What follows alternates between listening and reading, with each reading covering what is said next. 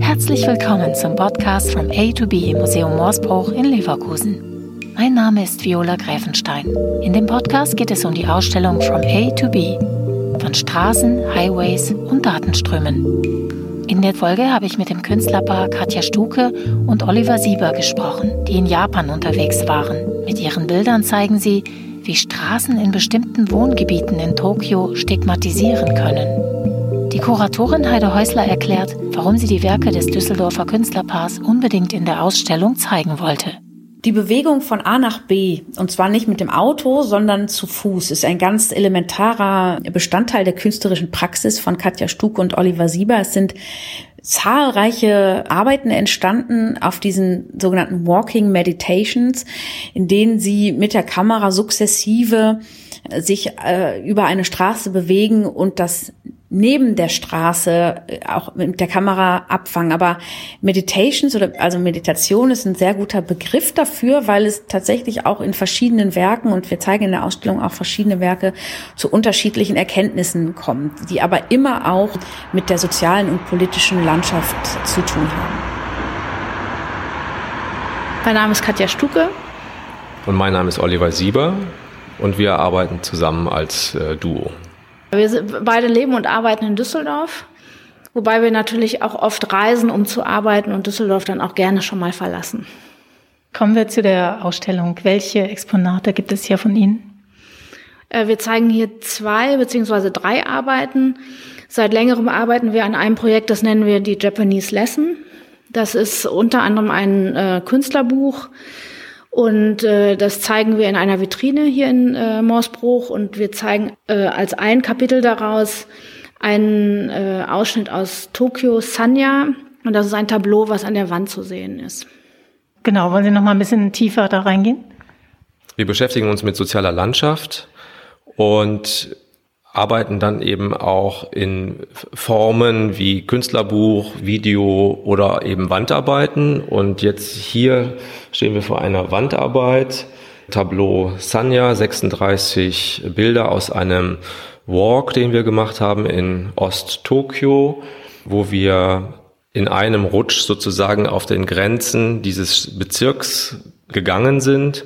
Und ähm, was uns dabei interessierte, ist so, wie definiert sich eigentlich das In and Out, also durch so eine Grenze, die einen Bezirk einschließt? Wir haben uns in Japan viel mit Stadtteilen beschäftigt, die aus historischen Gründen durch mit äh, Diskriminierung und Stigmatisierung äh, gekennzeichnet sind, sage ich mal. Und es gibt halt immer noch Stadtteile, auch wenn man nicht unbedingt darüber redet, aber an denen so spürbar ist, dass das historisch Orte waren, an denen vielleicht Bestatter oder Gerber oder Leute, die mit dem Tod zu tun hatten und Blut gelebt haben und wo äh, es damals so ein bisschen wie auch in so einer Kastengesellschaft einfach Stigmatisierung durch den Ort existiert haben. Und bei einigen sehr, sehr konservativen Japanern spielt das immer noch eine Rolle. Das heißt, es ist ein Problem, wenn man in bestimmten Stadtteilen lebt. Und in Sanya in äh, Tokio ist es wirklich so, dass es teilweise noch sichtbar ist. Also es gibt viele Tagelöhner, die da leben und Obdachlose, die man da sieht, was man ja eigentlich erstmal gar nicht aus äh, Japan erwartet und in Tokio. Und äh, was Oliver eben schon sagte, also diese Grenze ist natürlich immer eine Frage, wer definiert die eigentlich, die Grenze, weil es sichtbar gar keinen Unterschied macht zwischen jetzt rechts und links und, und Stadtteilen, die jetzt vielleicht 20 Meter, 100 Meter entfernt sind, aber die dann doch halt durch diese unsichtbare Grenze sich auswirkt auf das Leben der Leute, die in diesen Stadtteilen leben. Das heißt, diese Leute, die sollen oder dürfen nicht wirklich in einen anderen Stadtteil wechseln? Nein, also das, das spielt eigentlich gar keine Rolle. Es geht wirklich darum, dass man teilweise in sehr konservativen Unternehmen dann vielleicht keinen Job bekommt, wenn man in diesem Stadtteil lebt. Oder dass konservative Familien nicht wollen, dass man verheiratet, also dass die Kinder verheiratet werden mit jemandem aus so einem Stadtteil. Das ist natürlich jetzt keine sichtbare oder fühlbare Grenze. Man kann da auch ganz normal also man merkt das ja auch als Tourist gar nicht. Es ist auch übrigens im Moment so, oder in der Gegenwart so, dass in diesen Stadtteilen immer mehr und mehr so billige Backpacker-Hotels äh, sich ansiedeln oder aus den also aus den Unterkünften, wo früher die Tagelöhner gelebt haben, mittlerweile ähm, so billige Backpacker eingerichtet werden. Und äh, man natürlich viele Ausländer da trifft, weil es einfach billig ist und und einfach ist und auch trotzdem, auch wenn sich das jetzt auf den Bildern vielleicht auch so gar nicht so städtisch und urban darstellt, aber schon sehr zentral in Tokio ist. Haben Sie auf bestimmte, ich sag mal, ästhetische Momente gewartet? Also haben Sie auf bestimmte, haben Sie sich in bestimmte Ecken gestellt, um wie haben Sie das eingefangen, das, was Sie einfangen wollten? Also das ist ja so, dass äh, wir arbeiten ja da relativ streng konzeptuell und wussten ja gar nicht, was uns äh, in den nächsten 100 Metern erwartet. Das heißt, wir sind an einem Ort angefangen und sind dann losgelaufen und haben in so einem Rhythmus fotografiert und ähm, dann am Ende, als wir angekommen sind, war es fertig. Okay, das heißt, Sie haben sich vorher genauso einen Plan gemacht, wir gehen jetzt hier lang, da lang, da lang, da lang und dann Genau. Also jetzt hier in der Vitrine zum Beispiel sieht man dann äh, eine Skizze, wo wir diesen Bezirk nochmal äh, gezeichnet haben, wo wir genau äh, markiert haben, welche Grenze wir abgelaufen sind. Und das zwar in einem Rutsch von nachmittags bis abends, bis es dunkel geworden ist. Und wie sind Sie auf das Thema generell gekommen? Also es ist tatsächlich so, dass wir ja seit 2006 oder sogar seit 2005 eigentlich regelmäßig in Japan sind und dieser eine Stadtteil ist mehr oder weniger der Stadtteil, wo wir zum ersten Mal in Tokio untergekommen sind. Also wir waren ja, wir waren selber quasi Backpacker und haben in diesem billigen Hostel gewohnt und haben das gar nicht verstanden, wo wir da sind und haben dann so über die Jahre, je mehr Leute wir kennengelernt haben und mit je mehr, je mehr Leuten wir gesprochen haben, haben wir eigentlich erst verstanden, was das für Orte sind und dass es diese sogenannten Budaku-Stadtteile gibt und äh, dass das oft die Stadtteile sind, in denen wir uns aufhalten und in denen wir uns auch gerne aufhalten und in denen wir auch Leute tre gerne treffen oder Leute, die wir kennen, auch in solchen Stadtteilen wohnen und arbeiten, auch in Osaka zum Beispiel. Das ist ja die Stadt, in der wir häufiger sind, gibt es halt tatsächlich viele solcher Orte und weil die halt diese Probleme haben, sind die natürlich oft auch billiger oder die Mieten sind billiger.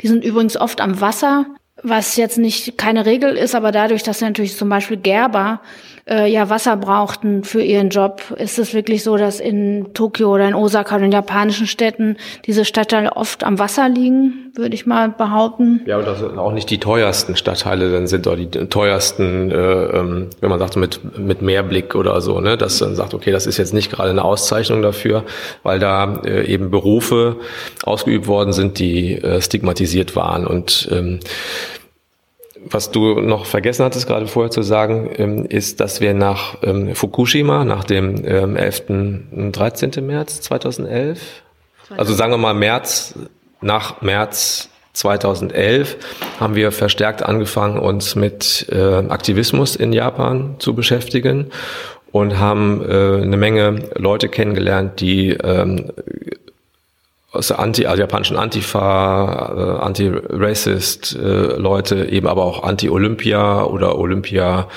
Fragezeichen, äh, was das so mit sich bringt. Die, ähm, die Städte werden verändert mit einem, mit einem gewissen Zukunftsversprechen und die Frage ist natürlich, löst sich das ein oder ist das nur vorgeschoben? Das sind so Gedanken, die wir eigentlich besprechen, wenn wir solche Walks machen.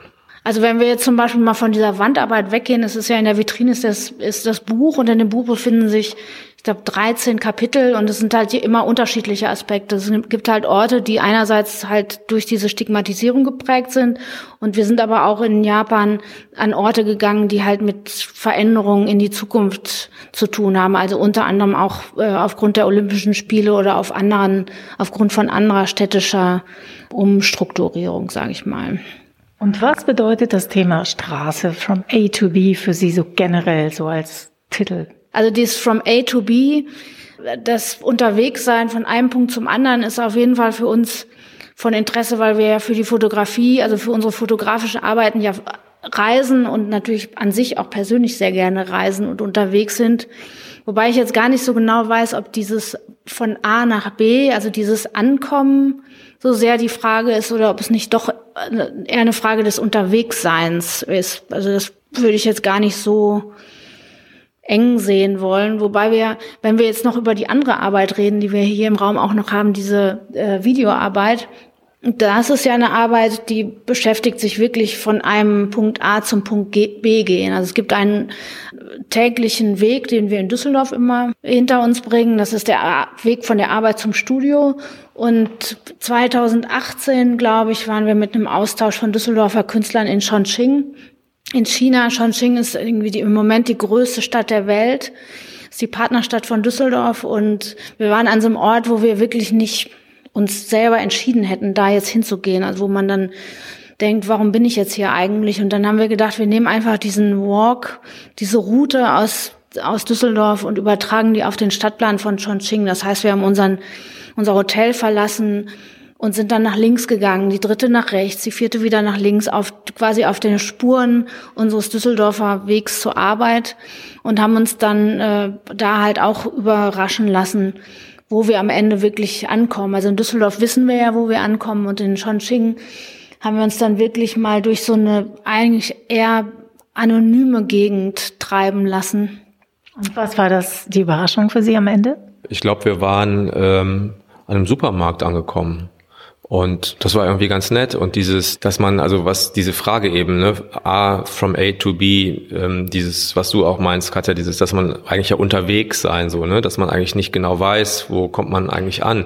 Das ist schon so ein bisschen das, was einen eigentlich auch äh, treibt, ne? Dass man eigentlich was Neues entdecken kann, dass man nicht genau weiß, was ist morgen. Und eigentlich ist es ja ein bisschen langweilig, wenn man immer genau weiß, was äh, morgen ist.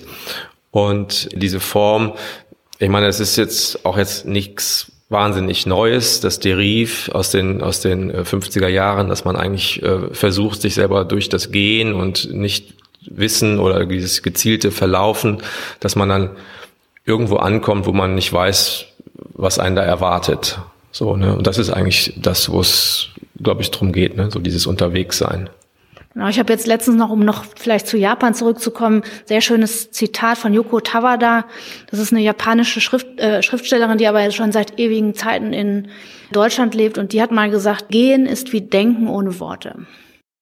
Das war die elfte Folge zur Ausstellung From A to B im Museum Morsbruch in Leverkusen. Wenn Sie noch mehr über die Künstlerinnen und Künstler erfahren möchten, dann abonnieren Sie am besten unseren Podcast, damit Sie nichts verpassen. Jeden Sonntag gibt es neue Folgen zur Ausstellung. Wenn es Ihnen gefallen hat, freuen wir uns auch über eine Bewertung auf den Podcast-Plattformen. In der nächsten Folge geht es um die Arbeiten von Tayo Honorato und Nico Krebs. Die Künstler inszenieren Straßen, die ins Nichts führen und irritieren mit ihren Werken.